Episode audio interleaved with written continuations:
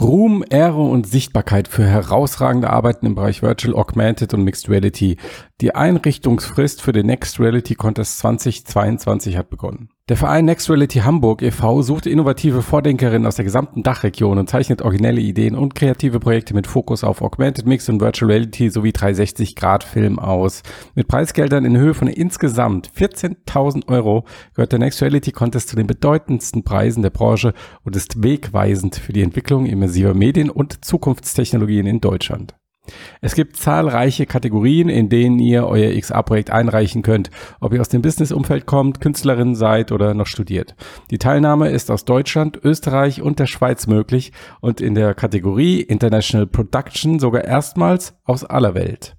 Neue Kategorien sind Interactive Education, also Lernprojekte mit XA und die Kategorie Zeitgeist für XA-Erfahrungen, die durch die Herausforderungen der Gegenwart geprägt sind. Der Next Reality Contest 2022 wird unterstützt von Pico Interactive, einem führenden Entwickler von innovativen VR-Lösungen für den B2B-Einsatz. Alle weiteren Informationen und die Teilnahmemöglichkeit findet ihr unter nextrealitycontest.de. Ich wiederhole nochmal nextrealitycontest.einwort.de.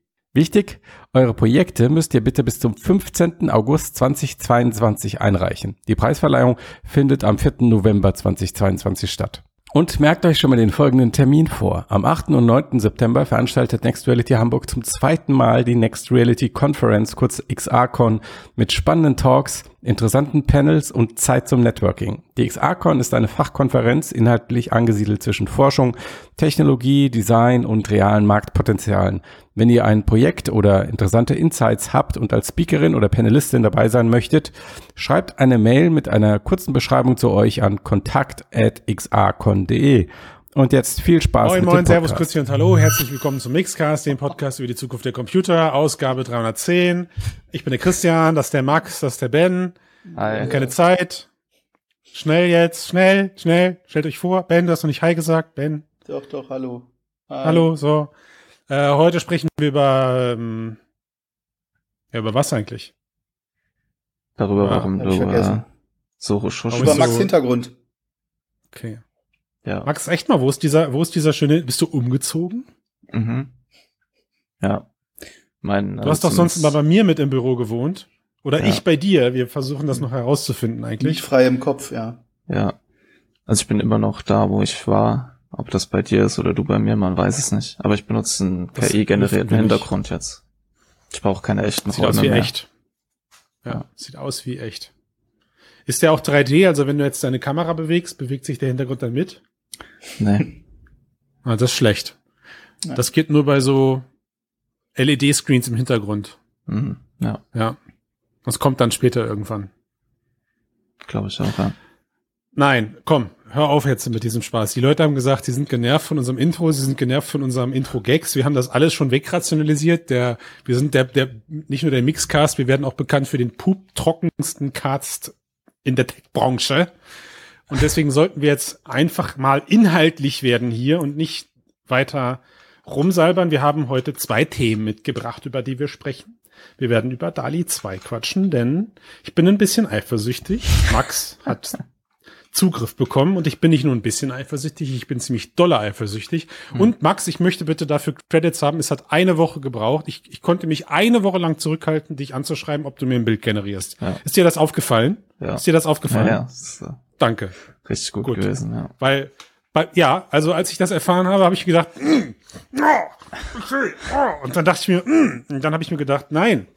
Und aber und jetzt hat's aber gestern dann doch, habe ich hallo, hallo Max, könntest du mir einen Gefallen tun? Könntest du vielleicht ein Bildchen? Was, was, äh, das würde mich äh, da mal interessieren, bevor wir über meine Eindrücke sprechen, wie dein Eindruck dann war jetzt. Ja.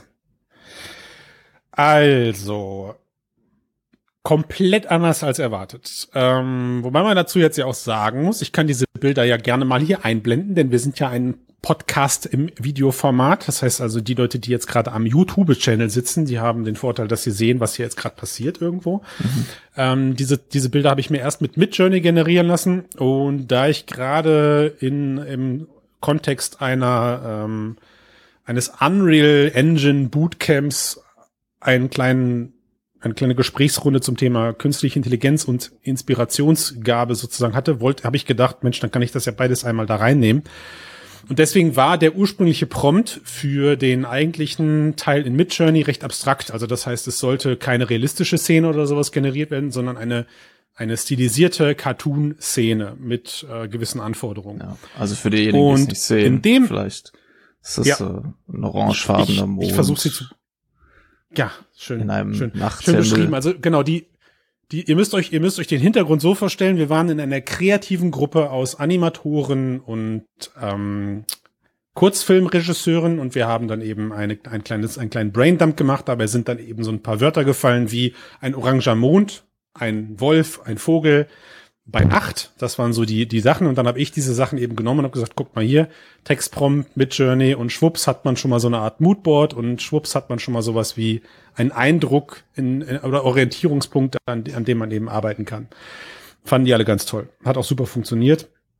Und ähm, dank deiner Vorbereitung konnte ich Ihnen eben dann auch zeigen, wie das Ganze dann mit einer anderen KI, nämlich in dem Fall dann DALI 2, mhm aussieht. Und das Interessante war, das interessante Feedback, nicht nur von mir, sondern wir kriegen jetzt das geballte Feedback aus dieser gesamten Runde, war, dass für diesen kreativen Teil dieser, dieser Arbeit mit Journey die Nase vorn hatte. Also die Bilder, die du mir über DALI 2 generiert hast, mit einem, ich nehme an, ähnlichem Textprompt. Ich habe also, den 1 zu 1 übernommen. Ähm, Okay, du hast den sogar eins zu eins ja. übernommen. Geil, dann kann ich jetzt sogar unten irgendwo den Textprompt mhm. einblenden. Das ist ja noch besser. Und ich habe auch nicht mehrfach oder generiert oder so. Ich habe es einfach einmal eingegeben und dir die Bilder geschickt. Ja, sehr gut. Also das heißt keine Auswahl getroffen. Und das war ähm, weniger kreativ, würde ich es beschreiben. Also oder, nein, es war weniger verträumt. Ja. So, wir haben das ja mal so genannt, dass wie hast du es genannt? Fieberträume. Midjourney generiert immer so Fieberträume. Ähm, das waren die Bilder, die wir im letzten Cast über Midjourney präsentiert mhm. hatten.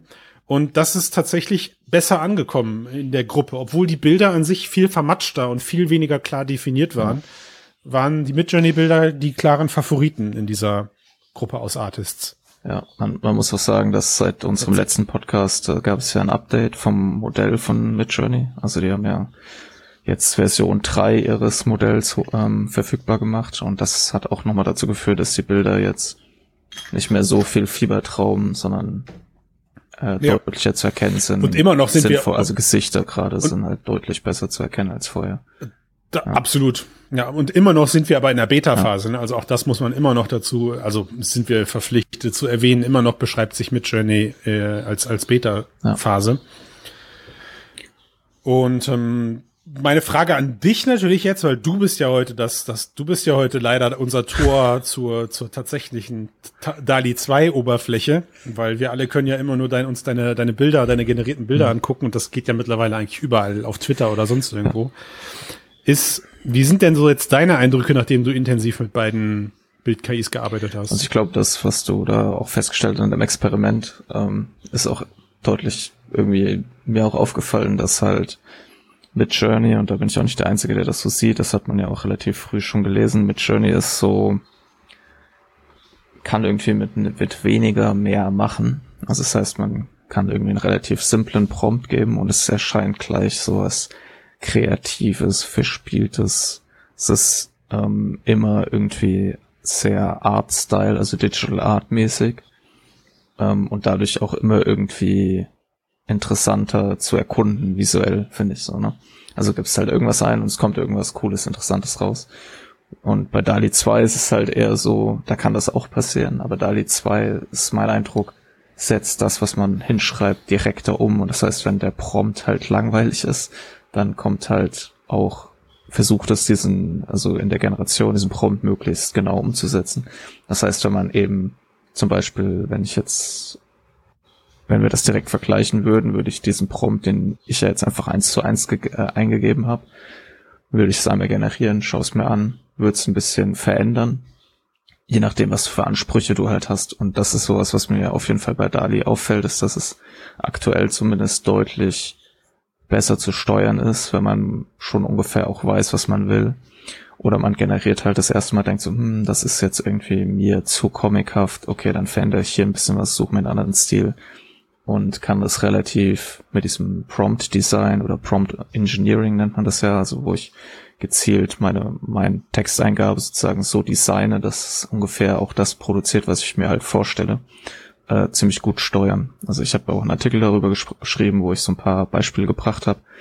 Um, und es gibt auch das äh, DALI Prompt Book heißt das. Das ist so eine weiß ich, glaube ich, 40 Seiten PDF oder so mit ganz vielen visuellen Beispielen und ganz vielen Artstyles und wie man auch in Fotos ja sogar gewisse Linsen und Objektive und Modelle benennen kann und ähm, dadurch halt wirklich auch fotorealistische Bilder, Fotos von Figuren, Digital Art, 3D Art, ähm, Reproduktion von Gemälden und sowas alles irgendwie ansteuern kann. Das ist halt schon ziemlich beeindruckend. Mhm. Also interessant, weil dieses, dieses reduzierte Feedback darauf, dass du sagst, Dali ist viel differenzierter oder, oder passt genau auf, ist am Ende auch aus der Gruppe herausgekommen, dass natürlich als jemand, der gerade nach kreative Inspiration sucht, ähm, schöne Beschreibung von dir, sich natürlich lieber gerne mehr in einem Bild verliert mit seinen Augen, viel mehr versucht zu entdecken, weil er ja eben auch ja, sagen wir mal, er, er möchte ja inspiriert werden, er sucht ja etwas, das er vorher noch gar nicht weiß. Und ich gebe dir recht, mein Prompt war, du hast gesagt, langweilig. Ich würde sagen, er war, er war, gesagt, er war vereinfacht. Ja, also äh, jetzt lang, doch, doch, ich habe das schon gespürt, Max. Ich habe das schon gespürt. Äh, aber er war, er war, er war, er hat halt auch nur wenig beschrieben. Und das habe ich auch nur bekommen. Also das habe ich sofort gemerkt, als du mir die Bilder zurückgeschickt hast, wo ich dachte, okay, interessant. Da wurde nichts hinzugedichtet, da wurde nichts äh, da wurde nichts links und rechts noch da reingepackt, was eigentlich nicht ins Bild gehört, sondern er hat wirklich nur diesen sehr reduzierten Textprompt genommen und hat ihn so umgesetzt, wie ja. er gemeint war. Ähm, und das ist natürlich auch in dieser, in dieser, dieser Gruppe aus, aus Artists dann ähm, das mal live mitzubekommen, eine sehr interessante Diskussion gewesen, weil natürlich am Anfang sehr viele Leute dabei waren, die gegen diese KIs gefeuert haben, weil es gab unweigerlich Menschen, deren Jobs daraus besteht, ähm, Creative ja. Art Designer zu sein, also diese Inspiration überhaupt erst zu liefern.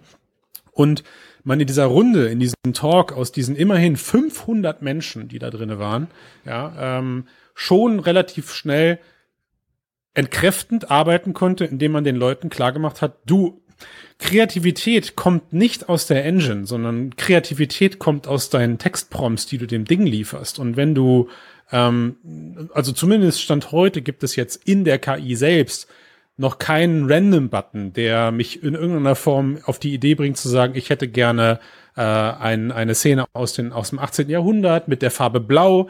Na, das, das kam dann interessanterweise aber alles relativ schnell dazu. Also für solche Musen gibt oder um diese digitalen Musen zu ersetzen mhm. oder überhaupt sich damit äh, auseinandersetzen. Gibt es schon, kannte ich ja natürlich alles gar nicht, aber man wurde dann recht schnell damit überhäuft. Gibt es auch schon genug Seiten, ja. Also es gibt Textseiten, die generieren dir eine kleine Story. Es gibt Textseiten, die schmeißen dir einfach nur ja. Farben und, und, und, und, und Stimmung zu oder sowas. Und das in Kombination ist am Ende dann wieder, finde ich, du hast gerade den Wort, dass, dass du, du hast gerade den Begriff genommen, äh, was wie Prompt, Prompt, ähm, Prompt Artist, also nein, Prompt, Prompt Design Generator, oder Prompt Engineering. Prompt Design, so das, ja. das ist ja schon fast ein Skill, ja, das ist ja schon fast ein ja. Skill, der da gerade entsteht. Also am Ende muss ich sagen, diese KIs sind saugeil, aber ähm, davon auszugehen, dass sie jetzt zukünftig Künstler, wie sagt man, äh, in der Form ersetzen, stimme ich nicht zu. Was ich aber interessant finde, ist,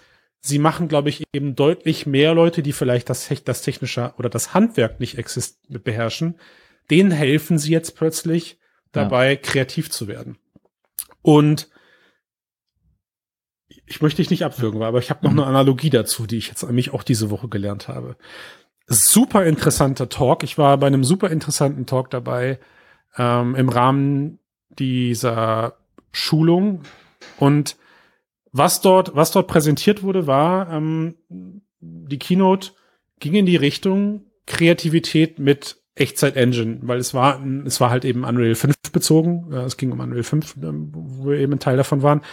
Und es wurde eben auch am Anfang genau darauf eingegangen. Da wurde noch nicht über KI gesprochen. Das war lange vor, mein, vor meinem Talk, vor meiner Keynote. Es wurde aber darauf eingegangen, dass ähnliche Ängste immer wieder in, äh, aufkommen. Also damals, als mhm. der Fotograf erfunden, also als, das, als der Fotoapparat erfunden wurde, haben alle Leute, die Gemälde gezeichnet haben von Personen, plötzlich riesige Angst bekommen, dass sie ihre Jobs loswerden. Und das ist natürlich auch passiert. Ja, also ich meine, niemand setzt sich heute noch fünf Stunden oder acht Stunden hin und lässt sich von einem Künstler in, auf Öl irgendwie fotografieren, sondern das ist dann eben mit Aufkommen der Fotografie und natürlich auch eben mit dem Verbreiten von von Heimfotografie ist dieses Thema obsolet geworden. Aber diese Beschreibung war trotzdem, ist Kreativität nicht stehen geblieben und trotzdem gab es nicht weniger Kreativität, sondern im Gegenteil, Leuten wurde geholfen, sich deutlich mehr ausdrücken zu können, weil sie vorher nicht die Lage, nicht in der Lage waren, Bilder mhm. zu zeichnen von dir. Ja. Ähm, oder das ist, also es war, es war Wahnsinn, das zuzuhören. Ich glaube sogar, ich habe gerade sogar einen Schritt ausgelassen. Es gab sogar noch einen, einen Schritt dazwischen äh, im Bereich der Künstler. Es gab nämlich Künstler, die konnten sehr gut aus ihrem Gedächtnis heraus Bilder malen, bis dann die ersten transportierbaren Farben erfunden wurden und die Leute konnten mit ihrem Bild zu dem jeweiligen Ort gehen. Das war schon der erste Aufschrei damals in der Kunstszene dann, ja, weil jetzt musste ich mir ja nicht mehr merken, wie die wie das, wie die, wie, wie die Waldszene, die ich gerade male, aussehe, sondern ich konnte meine Bilder einfach damit hinnehmen und das war ja wie abmalen. Mhm. Das war ja total langweilig. Mega spannend und ich glaube, etwas ähnliches erleben wir hier ja, gerade mit diesen also ich, künstlichen Intelligenzen. Was ich, ähm, also, woran ich noch denken musste, ist, ähm, ich habe auch versucht, also gezielt ganz verschiedene versucht, auch Stile zu reproduzieren und so. Ähm, und ähm, das können wir vielleicht auch einblenden, weil wir auch über diese Kreativität, Kreativität in Anführungszeichen von Midjourney gesprochen haben. Ähm, das alleine schon manchmal reicht ein Wort, um was super, was eher so wie bei Midjourney, was so Spaß macht zu erkunden, zu erzeugen. Ich habe zum Beispiel eine Katze, die auf dem Mars mit einer Maus spielt, als Input gehabt und habe es in verschiedenen Varianten probiert und manchmal reicht einfach, dass man Digital Art dranhängt und es entsteht halt das Wort Art und Digital reicht halt, dass wirklich was Künstlerisches mhm. irgendwie entsteht, was halt über so eine, ja, da steht halt eine Maus, da steht eine Katze und die ist auf dem Mars, sondern also ich habe das auch, ähm, wenn du es dir anschauen willst, gerade dir geschickt, wenn du da live drauf reagieren willst, sonst können wir das. nee, habe ich keinen Bock drauf, werde ich nur wieder eifersüchtig, aber doch, ich guck, ich guck mal rein. Ja. Live Reaction. Und das finde ich, das ist so. Das muss aber auch richtig machen dann. Ja. Boah, nein, es sieht ja. schon ziemlich cool aus. Ich blende es natürlich gerade ein, aber es ist, äh, es ist schon, ja, es ist also schon genau. echt, und das, das meine ich halt so, dass es halt, das ja. finde ich bei Dali noch eben merkt man, dass es gezielter gesteuerbar ist, wenn man halt gewisse Sachen möchte und zu deinem, zu diesem Punkt, dass es halt die Kreativität, Kreativität, Kreativität erweitern kann. Ähm, das finde ich, sieht man bereits jetzt auch schon, da ja viele Künstlerinnen und Künstler anfangen, damit zu experimentieren und zum Beispiel rausgefunden haben, ja, hey, Moment, wenn ich hier so ein Bild habe, dann lade ich das einfach runter, mach das kleiner, mach's auf eine leere Fläche und dann lasse ich einfach DALI 2 die Umgebung sozusagen generieren. Da gab es auch diese Beispiele mit, wie sieht Mona Lisa eigentlich mit dem Körper aus oder sowas, ja. Oder ich kann doch, hey, ich kann verschiedene Bilder miteinander verknüpfen, indem ich die Zwischenfläche von DALI generieren lasse und kann so, so, so ganze Wandgemälde oder Murals halt generieren und sowas. Und das, ähm, was ich besonders lustig fand, ich glaube, ich, ich glaub, das Abendmahl, oder? Das so Abendmahl genau. war einer der Sachen, die mir in Erinnerung geblieben sind, dass genau, das Abendmahl so extrem halt erweitert cool, wurde. Weil halt das erkennt. Rechts, ja. Was ich auch sehr schön fand, war die Integration, das hast du ja auch so ein bisschen angedeutet, von externen Tools. Ähm, zum Beispiel etwas, das nennt sich ähm, Entfalten im Prinzip. Da wird, ähm, da nimmt man zum Beispiel GPT-3, also das, die Text, äh, das Textmodell und gibt zum Beispiel einen, beschreibe mir die Frau mit dem Perlenohrring. Oder was, beschreibe mir den Stil und die Stimmung von diesem Gemälde. Und dann generiert GPT-3 halt eine umfassende Beschreibung dieses Gemäldes, wie stilistisch das aussieht, was das für eine Stimmung erzeugt. Und das wiederum kann man dann benutzen als Input für DALI, um quasi noch gezielter einen gewissen Stil eines Gemäldes oder des Künstlers zu generieren. Das geht halt über, ich kann halt sagen, okay, es gibt ja dieses ganz bekannte Beispiel von DALI mit dem Seeotter im Stil von der Frau mit dem Perlenohrring, was auch super cool aussieht. Und in anderen Fällen ist es halt eben schwieriger, das genauso mhm. zu reproduzieren, aber mit diesem, mit diesem Entfalten über GPT-3 kann man sich von GPT-3 so präzise Beschreibungen dieses Stils und der Methodik dieses Künstlers generieren lassen, dass man die wieder sozusagen als stilistischen Input nutzen kann, um noch gezielt was zu reproduzieren. Ja. Abgefahren, abgefahren. Ja, abgefahren. Und, und, und du merkst schon, das setzt halt auch einfach, also klar, jetzt ist es viel Pionierarbeit und es ist unheimlich spannend, das mit zu verfolgen, aber selbst in Zukunft fällt dieses Wissen ja nicht von Himmel. Die Leute müssen sich das aneignen, die Leute müssen sich einarbeiten in diese ganzen Themen. Und ich habe so das, hab so das Gefühl, es macht einfach Kreative noch stärker. Ja, es ist einfach richtig eingesetzt, kann man damit und natürlich in irgendeiner Form ist es auch wirtschaftlich. Es ist ja auch interessant natürlich daran, klar. Ja, also Deswegen dazu kann man ja vielleicht noch dafür. kurz was sagen. Mann, also, ey, ja, ich, also ich befürchte, wissen, es läuft jetzt diese Beta-Phase, Ja. in der man jetzt eben DALI 2 auch, also produzierte Bilder, die man mit DALI 2 generiert, jetzt auch für wirtschaftliche Zwecke einnutzen kann, sofern man halt eh nicht gegen die äh, Bestimmungen verstößt. ja, Und äh, Matthias hat das ja so ausgerechnet irgendwie, dass Ja. man, glaube ich, 450 Bilder oder so für 15 Euro generieren kann. Und der, der Punkt, den Matthias versucht hat, ja auch so rüberzubringen, ist, selbst wenn nur ein Bild davon ich am Ende nutzen kann für mein Projekt, bezahle ich halt 15 Euro für halt ein geiles Bild. Ja, und das ist natürlich auch der Punkt, wo man dann halt yep. wieder an Ja. Altman denken muss, der gesagt hat, das könnte das System Ja. sein, was halt manchen Kreativen Oder- auch bisschen Jobs kostet. Also ich, ich, ich, sag dir, also ich hab's, ich hab's mit Midjourney in schlechterer Form alleine da ja schon geschafft, dass ich in einem Kundenauftrag ein Moodboard erstellt habe mit Hilfe von Midjourney-Bildern. Der Kunde wusste, dass das KI-generierte Bilder sind. Und wir sind jetzt in der zweiten Phase vom Pitch, einfach weil ihm die Mühe, die wir da reingebracht haben, obwohl er wusste, er kannte Midjourney, er wusste, dass das eine KI-generierte Bilder sind, da haben wir nichts verheimlicht, aber er hat einfach total honoriert, dass man sich äh, kreativ in dieses Projekt so reingedacht hat und ihm schon diese visuellen Eindrücke geliefert hat, welche Stimmung Mhm. diese Anwendung zukünftig vermitteln kann. Ja, und da, alleine das war für mich schon, wo ich gesagt habe, ey, das ist diese 15 Euro oder 10 Euro bei Midjourney, könnt ihr haben ab jetzt, könnt ihr haben. Ja, das ist, äh, und ich bin kein Kreativer an der Stelle, muss ich auch sagen, sondern ich bin, bin jemand, der macht Projektmanagement, macht äh, vielleicht unterstützt beim Pitchen, ja, das, da, da, da nehme ich meinen Teil, aber sobald es ins Eingemachte geht, bin ich raus. So. Ähm, und wo es auch unheimlich zu geholfen hat, sorry Ben, ich, ich weiß, du willst was sagen, aber um das noch kurz abzuschließen, wo es auch geholfen hat, war, um diese nächste Ebene Richtung Kreative ähm, eben zu vermitteln, was man möchte. Ja, also um dann mit einem professionellen Artist oder mit einer, mit, mit einer professionellen Artistin darüber zu sprechen, was, sie, was wir eigentlich haben wollen.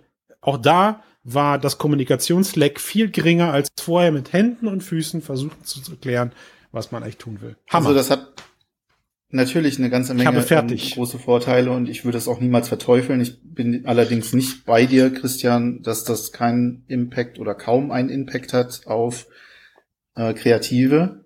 Äh, ganz im Gegenteil. Ich glaube, gerade auch die Qualität und die Möglichkeiten, die man hat, äh, über richtige Prompts dort ähm, die Bilder ja weiter zu verarbeiten, bis man wirklich sehr, sehr gute Bilder hat, werden sehr häufig dafür sorgen, gerade auch bei den Preisen, die hier aufgerufen werden, dass ähm, viele Auftragsbücher von Kreativen deutlich leerer werden. Sie werden natürlich klar, sie werden natürlich klar Hm, Entschuldigung, ähm, also- unterstützt. Äh, es ist, wirkt auch unterstützend, das ist ganz klar. Aber wenn gerade jemand, ne, du sagst gerade selber, ich bin eigentlich nur Projektmanager, ich beschreibe halt irgendwas, dann schreibe ich das da rein und zack kommt da ein tolles Bild raus, was ich vielleicht hätte bei der Grafikerin meines Vertrauens für das Doppelte ähm, oder Dreifache hätte machen lassen müssen. nee, Theoretisch. Also diese, Nee, muss diesen, ich- diesen Vorgang gibt es. Also den, hab- das hättest du vielleicht nicht gemacht, du hättest das vielleicht irgendwo aus dem Stock äh, Account genommen oder ähnlichen, äh, ähnlichen ähm, äh, Ressourcen. Aber das Prinzip dahinter wird so verfahren. Ne? Also Ja. dafür ist es einfach zu gut, muss man also einfach ich, mu- sagen. ich muss, ich muss, ich muss dir recht geben. Ich muss dir, ja, ja, absolut. Also ich muss dir recht geben und ich muss mich vielleicht in der Form revidieren, dass ich klar selber gerade festgestellt habe, dass meine Aussage insoweit etwas missverstanden wird. Ich meinte damit nicht, dass keine Jobs verloren gehen, sondern ich meinte aber, dass sich die Kreativszene zum Positiven hin verändern wird. Also mit Beispiel, mit Beispiel bei, bei, bei der Fotografie. Natürlich war es blöd für viele professionelle Fotografen mit dem Aufkommen von Spiegelreflexkameras, dass das Thema Fotografie jetzt plötzlich demokratisiert ist und du eigentlich einen Hochzeitsfotografen für 300 Euro an jeder Ecke bekommst, ja. Ähm, aber trotzdem behaupte ich, dass es insgesamt viel mehr dafür gesorgt hat, dass das Thema Fotografie nach vorne gegangen ist, es immer mehr Leute gab, die sich ausgetauscht haben und es jetzt trotzdem eben immer noch spezialisierte Menschen gibt, die, ähm, sagen wir mal, vielleicht mehr Effort in ihrer Arbeit, also mehr, wie sagt man, äh, mehr Mühe in ihre Arbeit legen müssen, um, ja, klingt bescheuert, um gesehen zu werden. Und im, im, in diesem Midjourney-Bereich oder in diesem kreativen AI-Bereich behaupte ich eben, dass es da auch jetzt eben ein, mit Sicherheit erstmal einen Umschwung geben wird mit Leuten, die leider, genau wie du sagst, ähm, nur schwer an ihrer Arbeit gemessen werden können, weil ich halt eine meinetwegen 80% Lösung oder sei es 50% Lösung für, was haben wir ausgerechnet, Max, 10 Cent oder so bekomme. Ne? Ähm, aber worauf ich hinaus wollte jetzt mit dem Beispiel, was du gerade, wo du mich gerade ähm, drauf hattest, nämlich äh, in dem Projekt, in dem ich von dem Projektpitch, von dem ich gerade gesprochen habe, hätten wir, haben wir eben keine äh, keine, keine professionelle Person engagiert, das wäre gar nicht passiert, weil das Budget Klar. dafür nicht da war. Ja, der, der, Kunden, der Kunde war nicht mhm. bereit, für einen Pitch zu bezahlen, in dem äh, er schon mal Concept Art bekommt. Aber jetzt mit den, ich, ich verstehe das total, ne? aber jetzt in dem, in dem jetzigen Konzept, dem Kunden schon mal Concept Boards oder Moodboards zu zeigen, hat einfach dazu gesorgt, dass ich Stand heute, ich meine, noch ist das nicht so krass bekannt, aber das wird natürlich ziemlich schnell passieren jetzt. Wobei es naiv zu glauben, in unserer Branche ist das nicht bekannt. Aber ich behaupte eben, der Kunde hat es honoriert, weil er gesagt hat, wow, da hat sich einfach jemand Gedanken gemacht. Natürlich weiß er, dass wir in der nächsten Konzeptphase damit arbeiten müssen, solche Sachen eben dann doch für Geld auszuarbeiten. Das ist, wenn er das möchte. Ne? Ähm, und deswegen behaupte ich irgendwie, es hat jetzt niemanden ersetzt, sondern es hat eher eine Lücke geschlossen. Die Aber vielleicht Anpassung ist das auch zu romantisierend. Ja Na, also das heißt, die Kreativbranche wird sich wohl oder übel an diese neue Technik anpassen müssen. Sie wird es in ganz fantastischen Arten und Weisen tun, wie es auch gerade sowieso schon passiert, wenn man sich auf Twitter anschaut, was damit alles gemacht wird. Was ich noch mal, und das, da hätte ich eine Frage an dich, Max, mal ganz mhm. interessant finde, weil mir der Gedanke letztens auch bei einem Kommentar gekommen ist, den ich gelesen habe, und zwar, wie sieht denn das rechtlich aus mit dem, was dort passiert? Dort wird, dort haben wir ein, ein, also es sind ja unfassbar viele Bilder, aus denen die KI lernt, die diese Stile imitiert, teilweise sogar kopiert. Also wir haben, also man kann ja wirklich Sachen fast eins zu eins so darstellen lassen, wie sie waren, mit einzelnen kleineren Veränderungen. Was passiert denn, jetzt in Zukunft, wenn sich Kreative sagen oder auch andere, die damit rumspielen, Projektmanager beispielsweise, ähm, mach mir mal dieses und jenes Bild und da schleicht sich jetzt irgendeine geschützte Marke irgendwo ein, irgendein geschützter Schriftzug, irgendein geschützter Teil eines Bildes. Macht's das Ganze nicht ganz schön gefährlich? Ja, es ist ja auch eine Debatte, die gerade stattfindet. Allerdings ist es eine Debatte, die, soweit ich, also diese ganze Debatte ist halt, wird geführt und das Problem ist aber, glaube ich, dass viele Leute immer noch nicht so wirklich wissen, wie diese Systeme funktionieren, wie wichtig Trainingsdaten sind, was eigentlich der Unterschied zwischen DALI und Crayon ist und sowas. Ähm, oder kürzlich, ähm, ich glaube, es heißt Pixels AI oder so ist gestartet. Ähm, und es gibt jetzt auf TechCrunch und woanders auch verschiedene Artikel, in denen das aufgegriffen wird. Und ich bin, ich habe mich angefangen, auch mit dieser Sache auseinanderzusetzen. Ich kann da jetzt noch keine hundertprozentige Antwort geben. Ähm, aber bei DALI 2 kann ich auf jeden Fall sagen, dass OpenAI schon bewusst in den Trainingsdaten ausschließlich Daten verwendet hat, die halt, also zum Beispiel, wer Zugriff auf DALI 2 hat, kann das mal probieren, zum Beispiel ein Disney-Bild zu generieren von einem Star Wars Charakter oder selbst oder irgendwie ein Warhammer 40k Space Marine oder was auch immer. Ja, das funktioniert mit dem System nicht, ähm, weil die. Aber mit Midjourney, oder? Mit Midjourney. Mhm. Mit Midjourney so ein bisschen teilweise, nee, zumindest nicht. früher. Da, also ich meine, mein, mein, ja. Ich poste mal gerade jetzt also, meinen Darth Vader, der genau, versucht also eine Banane schleichen zu essen. sich ja, also so gewisse das, Sachen das manchmal ein, aber man merkt, aus, dass OpenAI auch in den Trainingsdaten, ja, also es gibt ja auch diese sogenannten Model Cards, also das ist sowas wie ein Ausweis in gewisser Weise, das hat sich im, im KI-Forschungsbereich durchgesetzt, da kann man dann so nachlesen, was ist für ein Modell, wie funktioniert das ungefähr, was hat das für Trainingsdaten verwendet. Und dort ist auch nachzulesen, dass sie Trainingsdaten ausschließlich quasi Sachen größtenteils halt open so, also offen verfügbare Sachen genommen haben und manche Sachen lizenziert haben halt, aber sie haben jetzt nicht einfach das Internet, wie es teilweise andere Modelle machen, so komplett gescraped ohne Rücksicht auf Verluste, so dass halt das auch einfach Bilder von, keine Ahnung, Mickey Mouse generiert. Ähm, und weil sie sich dieses Problems natürlich bewusst sind und das nicht, und sie schreiben aber auch, dass es sein kann, dass in einzelnen Fällen eben Logos oder sowas auftauchen können, wenn man versucht, sie zu erzeugen. Und das ist aber natürlich dann der Moment, wo auch der Endnutzer halt in der Verpflichtung ist und halt sowas dann halt eben nicht irgendwie veröffentlicht, weil am Ende ist es wahrscheinlich dann auch der Endnutzer, der dafür auf den Deckel kriegt. Und dann ist es halt genau. wahrscheinlich auch so, dass ich sagen würde, hm. Dass es halt wie mit jeder anderen Form vom Bild, die ich halt hochlade. Ich kann halt nicht einfach ein Tesla, was weiß ich, Staubsauger generieren und mit dem Tesla-Logo drauf. Und dann, keine Ahnung, den bei eBay reinstellen. Ja, und dann so einen anderen, was weiß ich, ja, also ich muss halt schon gucken, was generiere ich, wenn es irgendwie künstlerisch und hey, guck mal auf Twitter, hier, ich habe das generiert, ist ja lustig, so, okay, aber sobald ich es irgendwie kommerziell einsetze, muss ich halt wirklich drauf schauen, wie ich das mache und ähm, von allen Systemen, die ich mir so jetzt erstmal angeschaut hat, habe ich das Gefühl, dass OpenAI bei DALI besonders schon von Anfang an darauf geachtet hat, weil die ja natürlich auch wussten, sie wollen das Ding halt eben auch verkaufen.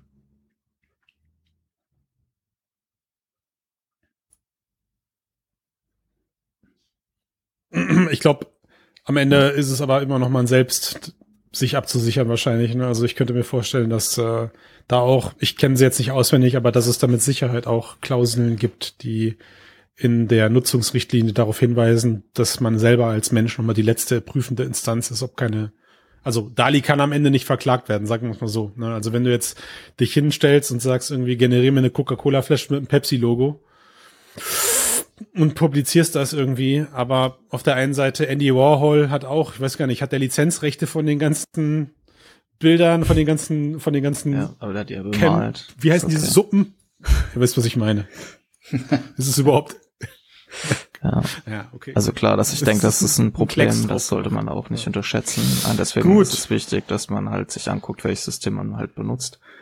Und dass man halt mit solchen generierten Bildern, wie mit allem Content, den man irgendwie hochlädt, halt umgeht, gerade wenn man kommerziell nutzt. Ich meine, wenn wir irgendwie ein Artikelbild für einen Artikel suchen, dann nutze ich auch nicht Google Images und lade irgendwas runter, was mir gefällt, sondern ich schaue mir an, wo kommt es her, was hat es für eine Lizenz und so weiter und so fort. Ja, wobei es da natürlich auch Probleme gibt. Ne? Also diese beliebte Falle sind diese Creative Commons äh, Lizenzen, die teilweise auch auf freien Portalen dann zu finden sind. Ne? Und wenn man das dann jetzt mal weiterspinnt in Richtung KI und was damit dann möglich ist, also ich glaube, es wird auf jeden Fall spannend ja. und es wird, glaube ich, auch diverse juristische Bereiche ähm, sehr beschäftigen. Ja, also ich glaube, es gibt zwei Punkte, also ich, wenn ich noch was sagen darf, ich glaube, es gibt zwei ja. Punkte, die also wenn wir hatten, also das wird sicherlich auch stattfinden, aber ich glaube, was auf jeden Fall zwei Sachen, glaube ich, die sehr wichtig sind, die diese, die man Fragen, die man sich mit diesen Systemen jetzt stellen sollte, sind erstens die Menschen, die sich jetzt es gibt im Internet viele Menschen, die sagen, hey, da wurden unsere Produkte oder Produkte von freien Künstlern genutzt, uns fürs Training und so weiter und so fort. Da würde ich einfach sagen, ja, das juristisch ist das wahrscheinlich, zumindest in Amerika, okay, dass sie das für Trainingsdaten genutzt haben. Und es gibt auch in der UK gerade einen Gesetzentwurf, der explizit das so wahrscheinlich regeln wird, dass UK mit die lockersten Gesetze, was das hat, angeht und dann einfach solche Daten auch fürs Training problemlos genutzt werden können. Äh, die große Frage, die, die ich interessant finde, dass halt erstens wird, was bedeutet das jetzt für Menschen, die jetzt kreativ sind, Menschen, die Texte produzieren oder was auch immer, die müssen, jeder Mensch, der irgendwas ins Internet stellt, sollte sich, muss sich eigentlich jetzt darüber im Klaren mhm. sein, dass das, was er da produziert, irgendwann mal für ein AI-Model zum Training genutzt wird und ihn möglicherweise halt ersetzt. Und zweitens, und das glaube ich auch eine zentrale Frage ist, mhm. was wir da sehen, ich glaube nämlich auch, dass es wird Menschen geben, die deswegen halt weniger Geld verdienen oder vielleicht sogar ihren Job verlieren, was auch, oder ja, was auch immer. Und da ist halt die Frage, okay, wie gehen wir jetzt damit um? Gerade ein Unternehmen wie OpenAI, das ja eigentlich sagt, wir wollen General Artificial Intelligence for Good irgendwie produzieren. Bedeutet das, ist es nicht jetzt langsam am Zeitpunkt, wo man sich ernsthaft Gedanken darüber machen sollte, wie man ist natürlich schwer, wie verteilt man solches Geld dann? Ja, kann ja jeder sagen, ja, äh, eigentlich wäre ich jetzt so und so. Aber muss es irgendwelche Funds geben? Muss man über, darüber nachdenken, Ja. solche. Mhm. Einkommen zu sichern zu, oder zumindest anteilig an Leute, die in dem Bereich eigentlich tätig wären, Also zu verteilen? Für mich als Laie ist es halt total schwierig, jemand, der kaum künstlerisch unterwegs ist, zu verstehen, ob es, ob wir nicht gerade schon einen Punkt erreicht haben, wo die künstliche Intelligenz sich eigentlich selber füttert mit diesen Bildern, die sie generiert, weil du zukünftig, also das ist ja wirklich geiles Material, was da rauskommt, ja. Und die Frage ist, ähm, das ist so eine interessante Diskussion. Sehen, se- haben wir jetzt leider den Punkt erreicht, wo wir nie wieder etwas Neues an Kunst sehen werden, weil das, was produziert wird, ja, sich ja eh dem bedient, was die letzten Dekaden der Menschheit äh, produziert wurde. Also gibt es, oder, oder wenn doch, ja, wenn jetzt irgendein Mensch, ein echter Mensch, ja, human-generated art, plötzlich so dich flasht, weil du es noch nie vorher gesehen hast, fällt dir sowas noch auf? Ja, oder, oder, oder erreichen wir jetzt in den kommenden zehn Jahren den Status, wo du sämtliche Kunstwerke abwinkst mit sagst, ja, okay, berührt mich jetzt nicht, aber sieht schick aus. Ich, ich weiß, dass es schön aussieht. Ich kann akzeptieren, dass die Farbkomposition und das Bild an sich interessant ist. Aber äh, ich selber merke halt gerade so, ne, wie man so inflationär jetzt mit Bildern umgeht, weil hey, es ist halt, ja, sieht schick aus, ich gib mir das nächste. Wo ist das nächste? Ich brauche immer mehr Content. Ich, ich will mich eigentlich durch eine, durch eine unendliche äh, Gallery aus DALI 2 Bildern klicken und ich würde es wahrscheinlich im Sekundentakt tun, ohne mich mit diesem Bild zu befassen. Ja. Das ist so ein bisschen Und das ist, ähm, das ist schon, ja, das ist schon interessant. Also ich meine, äh, der Kunst und Kultur so ein bisschen, ne? Also ja, von Kunst so. Das ist schon scheiße. Das fühlt sich schon doof an, auf jeden Fall. Ja, das fühlt sich doof an. Und wenn es und wenn es so einen Pool gibt, Max, wer wer stellt sicher, dass ich nicht in Midjourney Bilder generiere und sie nach Dali verkaufe? Ja, also das ist es ist, es ist schwierig. Es ist super schwierig, ähm, da da was, da was zu finden oder da eine Antwort zu bekommen. Ich weiß aber, und das ist, das ist leider die traurige Antwort, wenn man darauf guckt, wie die Menschheit sich die letzten Jahrzehnte oder Jahre entwickelt hat, gerade im Bereich der Industrialisierung. Ein interessantes Beispiel habe ich letztens gelesen, ein Interview mit, mit, mit Jet Li. Jet Li wurde gefragt, ob er der Martial Arts äh, Experte für Matrix werden wollte. Und nachdem man ihm aber damals bei Warner Brothers gesagt hat, er möchte nicht, ähm, äh, das- nachdem man ihm gesagt hat, schon jetzt habe ich das vorweggenommen, nachdem man ihm gesagt hat, dass seine Martial Arts Künste digitalisiert werden, hat er gesagt, möchte ich nicht. Ja, weil äh, er dann konserviert wurde. Das war definitiv, also der, der Pitch von Warner Brothers an, in seine Richtung war, wir würden deine Martial Arts äh, Künste gerne komplett digitalisieren. Wir würden da gerne ein Mocap draus machen. Wir würden die Motion capturen, wir würden die filmen, aufnehmen und danach können wir sie immer wieder digital reproduzieren. Dann hat er gesagt, Leute, ich habe mein Leben darauf verschwendet, Martial Arts Künstler zu werden. Verschwendet. Ich habe ich hab mal, ja, verschwendet hat er wahrscheinlich nicht gesagt, das habe ich ihm jetzt impliziert. Ähm, und ihr wollt das jetzt digitalisieren. Und was ist passiert? Naja, sie haben halt die zwei, die nächstbesten zwei Martial Arts Künstler in Hollywood engagiert und die haben es dann gemacht. Ja, also worauf ich hinaus will, ist, es wird sich immer jemand finden, der das, Aufhalten lässt sich das das nicht. ist das Problem. Ja, deswegen, also das war ja mein Punkt mit dem Pool, war ja jetzt auch genau das halt, wenn halt OpenAI damit anfängt, richtig Geld zu verdienen, dass ein Teil des Geldes eigentlich halt auch an möglicherweise an Menschen verteilt werden sollte, die halt in dem Bereich eigentlich tätig sind und deswegen ihre Jobs verlieren. Zumindest kann man anfangen, darüber nachzudenken, weil das ja zumindest langfristig etwas ist, was immer mehr Menschen betreffen wird. Und dann sind wir auch wieder bei Themen wie bedingungsloses Grundeinkommen oder wie auch immer man das nennen Ja. möchte. Die Maschinensteuer oder sowas. Ja. Ja, ja, ja, klar, ne, über sowas. Und dann kannst du dich als Künstler da anmelden und kriegst vielleicht dann Geld. Vielleicht. Wer weiß. Mal gucken. Naja. So. Eigentlich hatte ich gedacht, wir gehen voll mit einem positiven Vibe aus diesem Thema raus, aber Ben hat natürlich einen guten Punkt. Ne, war ein guter Punkt, den du angesprochen hast. Das stimmt natürlich auch. Aber ich, trotzdem, ich, ich glaube gerade irgendwie daran, dass wir erstmal mehr Kreativität sehen werden in den kommenden Jahren noch. Und dass da mit Sicherheit auch noch Dinge bei sein werden, wo selbst wir noch mal kurz mit dem Finger zucken und nicht weiterklicken und sagen, wow, da gucke ich jetzt drei Sekunden Kurzes statt eine und Sekunde drauf. Ja, Klick, ha. So, fertig. Gut. Ben, fühlst du dich überhaupt noch dazu berufen, in diesem ausschweifenden Cast über künstliche Intelligenz, die künstlerische Bilder generiert, über deine, über deine ausschweifende Erfahrung mit einem neuen VR-Headset, was gar nicht mehr so neu ist, ja, zu sprechen? Du, ich warte ja schon lange, dass wir zu richtigen Themen kommen, also von daher. Hm, Also ich nicht merke schon, alles klar. Themen. Also ich danke dir natürlich dafür, dass du da bist, weil dafür, dass wir gerade einen KI-bezogenen Podcast hatten, hatte ich tatsächlich sehr viel Redezeit. Also das fällt, das passiert nicht oft, wenn es um künstliche Intelligenz geht. Es ging halt um Bilder. Äh, ne? dann, ja, da kann ich mitreden, du. Da bin ich vorne mit dabei, aber kritzeln wir was hin und äh, ich bin Teil davon. Nein. Aber äh, nichtsdestotrotz wollen wir es nicht zu einem monothematischen Cast werden lassen. Eigentlich ist es ein monothematischer Cast, weil wir über Bildqualität sprechen. Jetzt, guck mal, zack, ist sofort wieder philosophisch, kannst nix machen. Da kommt Max mit sowas um die Ecke so und dann deep. ist, ja, ist so deep. haben wir schon wieder verloren. Dann musst du, dann musst du jetzt einläuten, Max. Dann musst du jetzt einläuten, weil über welche Bildqualität reden wir denn da?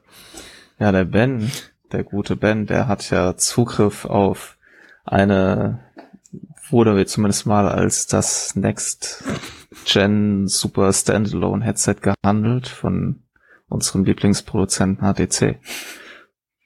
Und No was ist dein Eindruck, Ben? Die Y Focus 3, du hast ja auch kurz vorher dir die Pico angeschaut Mhm. noch.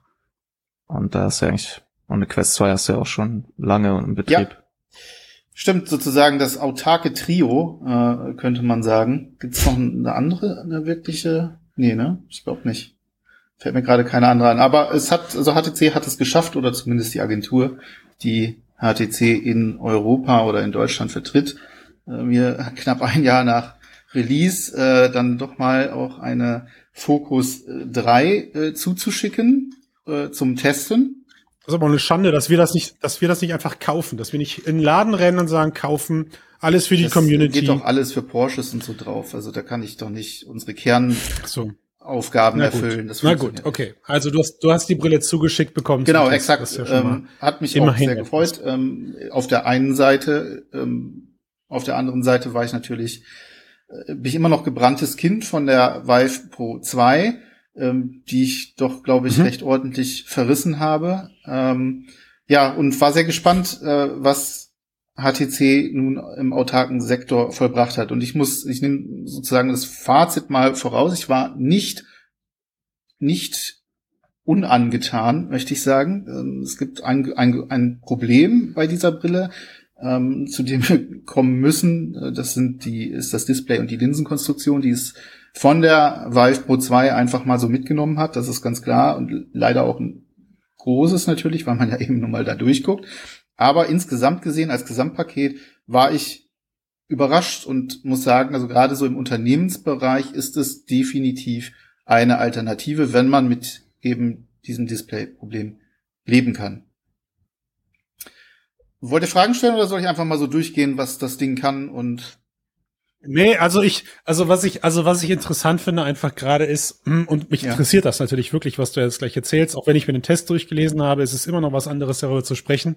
Und trotzdem war ich, habe ich mich gerade eben im Gedanken verloren und musste so ein bisschen schmunzeln, weil wir eben immer noch im Jahr 2022 über einzelne Brillenreviews sprechen in diesem Podcast. Also man stelle sich vor, wir würden über jeden PC-Monitor, der erscheint, in der Detailfülle äh, in einem Podcast sprechen. Aber es ist halt trotzdem irgendwie einfach so, VR-Brillen sind immer noch rar gesät und es gibt immer noch eine überschaubare ähm, einen überschaubaren Mitbewerb da draußen. Und deswegen ist es eben trotzdem immer mal wieder interessant zu hören, naja, wie, wie schneidet denn jetzt eine Vive Focus 3 gegen eine Quest oder gegen eine Lynx, die ja auch jetzt irgendwie langsam ihren Weg zu den Konsumenten finden werden, ab. Also es ist interessant, dass man immer noch auf dem Tisch so fünf Zettel liegen hat von Geräten, die man miteinander vergleicht und sich deswegen aktuell die Mühe machen muss, die Geräte auf so einem Detailniveau zu vergleichen, wie, ja, wie wir es ja noch nicht mal machen. Also Pixelschubser und Pixelzähler Ja. sind wir ja gar nicht. Das äh, ist der YouTube-Community überlassen. Da sind wir zu alt für alle. Und zu, und zu unengagiert. Kann man uns einfach vorwerfen, ne? Es ist jetzt viel, Field of View Software drauf zu packen und zu gucken, ob es jetzt acht oder neun Grad horizontal mehr Ich- sind. bin da eher? Pragmatiker. Speak for Ja, yourself. genau, ja, genau, speak for yourself. Ich Ja. bin da eher Pragmatiker. Ich sage einfach, das hat, das hat keinen Sinn. ähm, ich kann da irgendwas ausmessen. Ich Ja. kann natürlich klar äh, feststellen, dass die Vive Pro 2 nur ein Sichtfeld von 116 Grad hat. Mein Gott, die paar Grad sehe ich nicht. Ich sehe nicht mal 10 Grad wirklich. Wenn ich da in einem, wenn ich mir das Ding aufsetze und ich lege los, dann sind andere Dinge wichtig für mich als Anwender. Und ich teste immer aus Anwendersicht. Das heißt, ich gehe da rein, möchte ein VR-Spiel spielen oder eine Anwendung äh, machen oder ich möchte schauen, ähm, wie intuitiv lässt sich das Ganze bedienen und gar nicht so sehr aus der technischen Ebene, die mich natürlich auch interessiert, aber in erster Linie, also beispielsweise, wenn man mich jetzt fragen würde, was hat ähm, XYZ für eine, für eine Auflösung, dann kann ich es ungefähr sagen, aber die genaue Auflösung kann ich dir nicht sagen, muss ich nachgucken. Interessiert mich auch nicht. Für mich ist einfach ganz wichtig, ist das Bild scharf, ist es ist, ist wie, wie ist das Fliegengitter, ähm, ist es verschwommen, ähm, kann ich es über längere Zeit nutzen, ohne dass mir schwindelig wird. Das sind die wichtigen Sachen, weil das ist das, was Mhm. irgendwann von den Nutzerinnen und Nutzern draußen ähm, äh, benötigt wird. Sie müssen wissen, ist das eine Mhm. Brille, mit der ich gut arbeiten kann. Und selbst da stellt man immer wieder Unterschiede fest, weil dieses Gerät am Ende ein Gesichtscomputer ist und jeder Kopf Ja, sich anders verhält. Also auch was das Thema Tragekomfort angeht, habe ich jetzt auch schon ein paar Mal gemerkt, dass Dinge, die mir gar nicht passen oder gar nicht gefallen, sind Sehr guter Hinweis an der Problem. Stelle. Also interessanter, Sehr, sehr interessanter guter Punkt. Punkt. Den da würde ich auch gleich direkt einsteigen, sozusagen mit dem, ich mache jetzt doch mit dem Problem gleich zu Anfang, an, dann haben wir das einmal durch. Das ist natürlich die äh, Linsenkonstruktion, ähm, die äh, ja darunter leidet, dass das Bild extrem starken Glare hat. Also das heißt, äh, die Lichtreflexionen um kontrastreiche, vor allem eben helle ähm, Objekte, ob das nun Schrift ist oder ähm, irgendein anderes Objekt. Drumherum hat man also diesen heiligen Schein und wenn man sich bewegt, geht der mit. Das wird, führt, der ist wirklich, wirklich richtig krass ähm, bei in, in stark kontrastierten Szenen, äh, was dazu führt, dass das Bild unfassbar unruhig ist. Darauf gesattelt kommen nochmal God Rays, das heißt, es wirft auf die Linsen äh, Lichtstrahlen. Diese Lichtstrahlen auf den Fresnel-Linsen sorgen dafür, dass die Kreise, die dort äh, zu sehen sind auf den, auf den Linsen, dass die ständig erleuchtet sind. Also umso heller und umso kontrastreicher das Bild, umso schlimmer ist der Gesamtbildeindruck. Und äh, du hast Schwarz auf Genau, weiß, genau, weiß auf exakt. schwarz, Und- richtig? das ist so. Und das war dann auch so der überhaupt. Punkt, wo ich mir gedacht habe, okay, jetzt habe ich die bei Focus 3 hier, hab wieder dieses Problem, dass ich mir denke, oh mein Gott, was ist das für ein Bild? Ähm, liegt's vielleicht doch an mir? Hab ich irgendwie ein Problem, hab ich einen Knick in der Optik? Ne? Bei der Vive Pro 2 hat's mich schon so unfassbar gestört. Und dann lese ich Tests, in denen, das, in denen kommt das in einem Nebensatz vor. Und ansonsten ist das einfach nur eine großartige Brille. Und ich denke mir, Leute, was macht ihr den ganzen Tag lang dort? Das ist eine andere Erfahrung. Dann habe ich's ähm, in der Verwandtschaft äh, äh, rumgereicht, habe es meine Frau auch mal austesten lassen, habe gesagt, so wie ist denn das Bild, wie wirkt denn das auf dich? Die hat es dann bestätigt, dass es eben halt sehr unruhig ist, ähm, dass es bei ihr sogar für den Mhm. im ersten Moment zu Gleichgewichtsstörungen geführt hat, weil das Bild einfach total schwammig wirkt. Und das ist eben das ganz große Problem. Mhm. Wir haben in, in der Mitte einen ganz, ganz schmalen Sweet Spot, der ist wirklich sehr, sehr schmal. Da ist das Bild unglaublich klar. Und man muss dazu sagen, auch sobald ich rausgehe aus kontrastreichen Szenen und dann zum Beispiel in ein Half-Life Alex reingehe, wo viele verschiedene Farben, auch viel am Anfang gerade so irgendwie Pastellfarben oder so äh, eher vorherrschen, eher eher so vielleicht ein bisschen mehr Gelb und ähnliche Sachen, ein bisschen ein bisschen weniger kontrastiert, dann fällt das gar nicht mehr so sehr auf und dann kann das Display auch seine Stärken ausspielen. Also äh, wer viel, wer genau weiß, ich arbeite sehr selten mit Kontrastsachen, äh, für den ist das nochmal eine ganz andere ähm, Erfahrung, für den ist das nicht ganz so schlimm. Allerdings ist es eben auch so, wenn du dann mit Menüs arbeitest, wo Schrift ähm, oder wo mit viel Schrift gearbeitet wird, ähm, dann lässt es sich einfach nicht wegdiskutieren. Hm. Mhm. Und es hat ähm, ansonsten ja irgendwie, es hat hö höhere Auflösung als die Quest 2. Genau, es hat eine Auflösung insgesamt von fährt ein- 2448 mal 2448. Das habe ich jetzt abgelesen. Haha. Habe ich jetzt schon wieder Habe hab ich direkt vergessen. schon wieder vergessen. Also das ist schon ist schon deutlich deutlich schärfer. Äh, Die Quest liegt irgendwie bei 1900 mal 1800 oder umgedreht irgendwas. Also auch um die 2000, aber deutlich niedriger. Ähm, Sichtfeld 120 okay. Grad also, äh, haben wir gesagt, das ist aber eben halt vor allem seitlich, weil das Vertikale wie bei der Vive Pro ähm, abgeschnitten ist. Ne? Also es hat nur ein, oben mhm. ein schmaleres, so ein bisschen Briefkasten oder Darth Vader mäßig äh, dadurch kann stören, ähm, weil es eben schon eher so, also man merkt schon, dass man durch so einen Schlitz schaut und nicht diese typische, dieses typischen, diesen typischen runden Blick hat, den man jetzt zum mhm. Beispiel von Pico oder von der Quest gewöhnt ist oder von anderen PC-VR-Brillen. Ja, ja, verstehe ich. Und es fährt äh, eine Sache, die du am Anfang irgendwie ein, ist okay, Max. Ja, ja, weil mich interessiert das Pixelschubs ein bisschen mehr. es, es fährt, äh, und es fährt ein äh, XA2-Chip. Genau, ne? exakt. Der, der soll ein bisschen ja. höher getaktet sein. Das merkt man unter anderem daran, ähm, dass die wirklich fix ist. Also äh, wenn du das Ding startest, wenn du ähm, Apps startest, das geht wirklich schnell, ähm, deutlich schneller als bei der Quest. Ähm, ich glaube, da ist durchaus die Power zu merken. Äh, da ist dann auch eben ein aktiver Lüfter mit drin, der sogar auch nach innen ein bisschen kühlt, also in die äh, in die Fläche hier herein. Ich kann das gerade mal in die Kamera halten hier, das schöne Ding. Also so sieht sie dann von innen aus und da wird dann schön, Moment, so rum, so.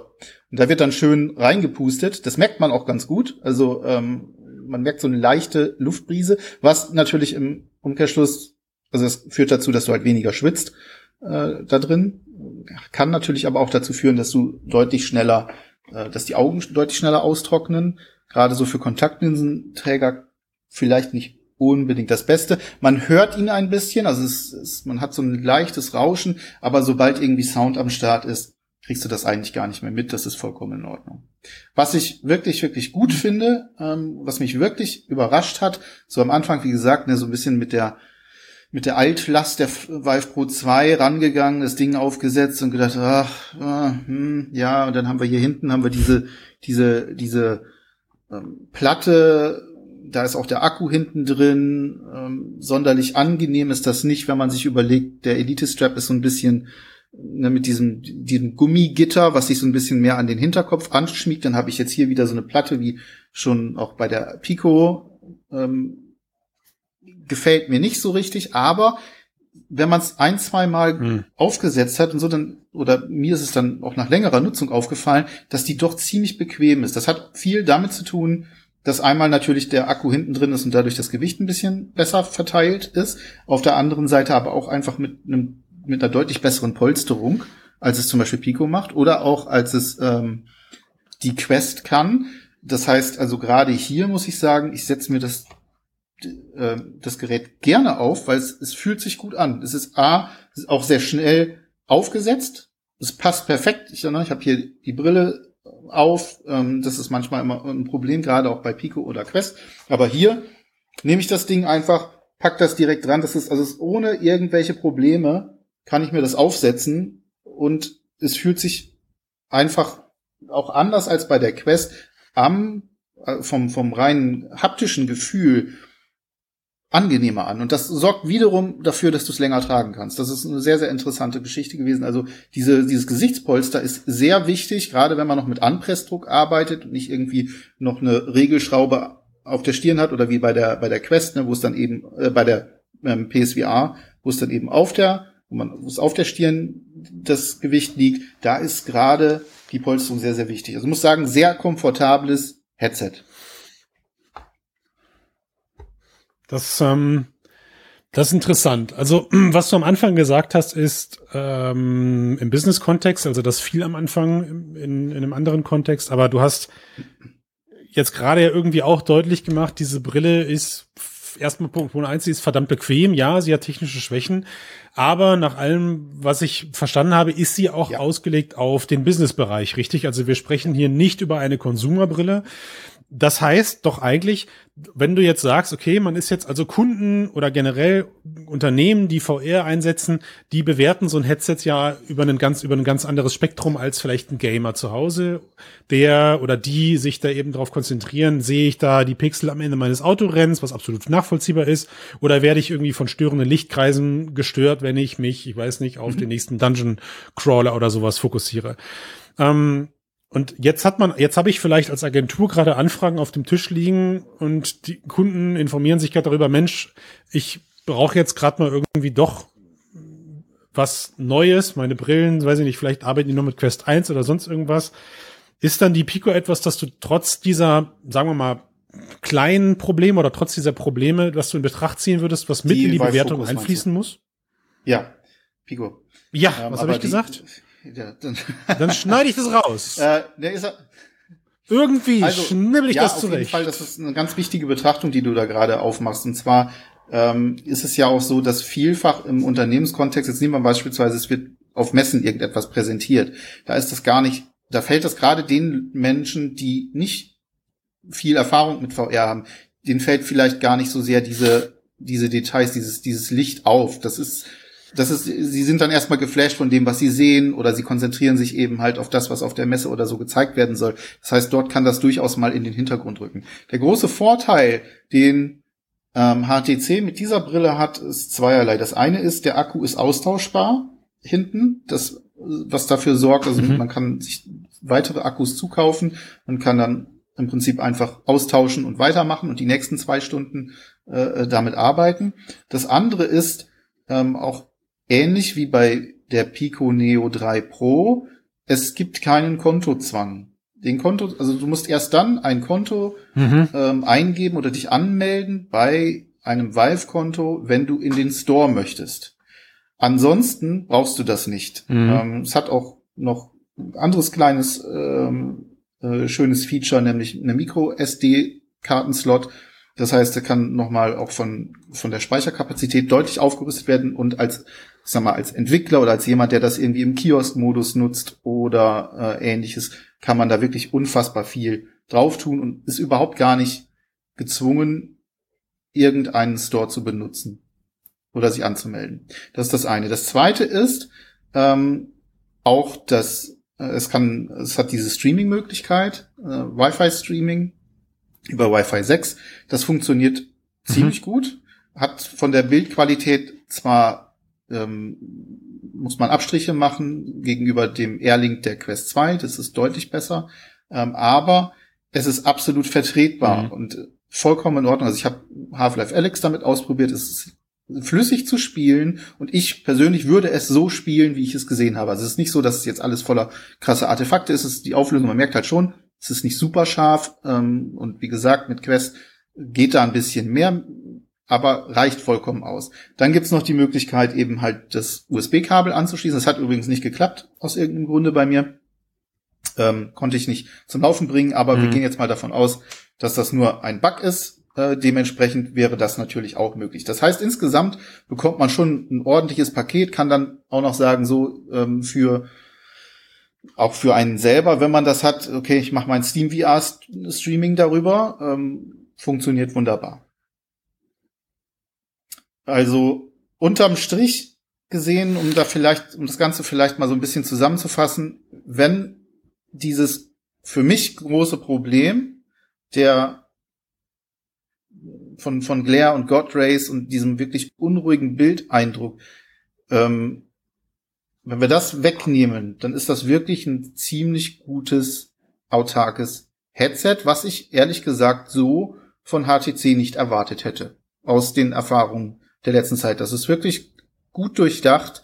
Ähm, es ist schnell, es ist bequem. Die ähm, integrierten Lautsprecher sind jetzt nicht so der Hammer, ähm, aber ähm, wo sind sie das schon? Äh, da, da haben sich auch andere nicht sonderlich mit, mit Ruhm bekleckt. Tracking habe ich noch nicht angesprochen. Ist super gut, muss ich sagen. Also ich Hm. habe ähm, Beat Saber äh, Mhm. über WLAN-Streaming äh, gespielt, über Steam VR und ich hatte sogar den Eindruck, dass das Tracking Tacken besser funktionierte als bei der Quest. Hab bei der Quest gefühlt häufiger aus Jetzt muss ich so eine Ja. Achtung, Das subjektive so. Meinung muss ich so Aber einblenden, damit wir nicht zugespammt ähm, werden. gefühlt häufiger Ja. Aussetzer gehabt, so auf Expert oder so. Das hatte ich hier in zwei Versuchen, in zwei Durchläufen so gut wie gar nicht. Also es hat mir wirklich, wirklich gut gefallen. Wir werden, wir werden das auf die Probe stellen, wir werden das ja. auf die Probe stellen, Ben, wenn das Virtual Dimension Center wieder so freundlich ist und äh, mit ihren ähm, Roboterarmen das Tracking auf die Millimeterbasis dann zerlegt, dann, dann gucken wir mal, wenn versus Maschine, wer hat da jetzt, äh, wer hat da jetzt die Nase vorn.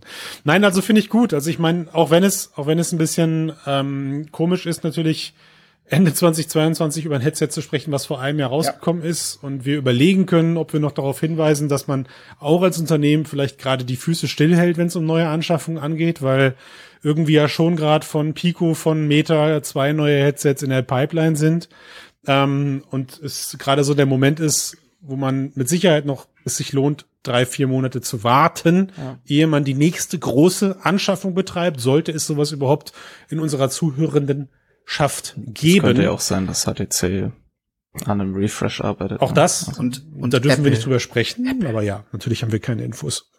Und Apple, ja, auf. aber jedenfalls ähm, ist es ist es auf jeden Fall so, dass ich an einem Punkt angekommen bin, wo ich sage, dass als Unternehmen davon sich mal ein Gerät zu kaufen und es mal in die Finger zu nehmen und zu gucken, ob es nicht eventuell doch schon etwas in den Bereichen ist, wo man gerade Probleme hat. Also ich denke da gerade so an zwei Kunden, die suchen eben aktiv nach großflächigen Wireless-Tracking-Systemen. Ähm, und ich weiß auch eben von Kunden aus meinem Umkreis, die nutzen das schon in, in Lagerflächenhallengröße. Also das heißt, da werden auch Vive ähm, Focus 3 eingesetzt da, da habe ich nicht die Installation durchgeführt, da habe ich nichts mit am Hut. Aber äh, das ist technisch so von einem Dienstleister eingerichtet, dass die ganzen Personen ja. durch eine Lagerhalle laufen können und Wireless Streaming bekommen. Und das scheint eben sehr stabil zu sein und sehr gut zu funktionieren. Und solche Leute können sich definitiv diese Focus 3 nochmal zu Gemüte führen, auch wenn das Ding jetzt schon ein Jahr auf dem Buckel hat. Hat die Quest 2 ja auch. Schon mehr, ja. Was soll's. Gut. Trotzdem hoffe ich, und damit beenden wir den Cast gerne, dass wir, wie gesagt, in den nächsten drei Monaten vielleicht über eine Cambria, vielleicht über eine, na gut, ich wollte schon wieder PSVR 2 sagen, aber in der Runde führt das ja immer nur zu Gelächter. Ja, wobei ich bin ja raus. Sprechen können und äh, in dem Sinne. Ich bin, ich bin jetzt ich, raus. Du bist schon längst raus. Ja. Ich bin auch Max drin. hat gerade gute Chancen. Aber ich setze auch alles auf Max, weil du darfst nicht gewinnen. Christian. Das darf nicht, das darf nicht nächstes Jahr gehen. Wir hatten ja gesagt, ihr beide habt dann rosa, ihr, ihr beide tragt dann ein rosa Tütü, hatten wir gesagt. Ne? Aber können wir dann ganz, mit, mit, ganz, DALI 2 ganz ohne umsetzen lassen von mir aus? Okay, ich wollte gerade sagen, ganz ohne künstliche Filter oder sonst irgendwas. Gut, ich habe keine weiteren Fragen mehr an dich, Ben. Vielen Dank für deine Eindrücke. Max, ich hasse dich, dass du DALI 2 hast, aber irgendwie liebe ich dich trotzdem dafür. Dankeschön. Verzeih, verzeih es mir, ich bin ein einfach gestrickter Mensch, der noch in Neid und anderen Sachen denkt. Das ist, so wurde ich erzogen. Okay. So, tut mir leid. Ja. ja. Ich werde dann wahrscheinlich, wenn ich dann selber Dali 2 Zugriff bekomme, werde ich erstmal durch unser Dorf gehen und sagen, nee, nee, nee, nee, nee. Und dann werden mich alle lieben und ja. mich so genauso feiern, wie ich dich der gerade feiere. Ja, der bist du gerade für mich und alle anderen, die DALI 2 Zugriff haben. Vielen Dank für die Runde, bye bye. hat mir Spaß ja, gemacht. Danke fürs Zuhören. Ciao.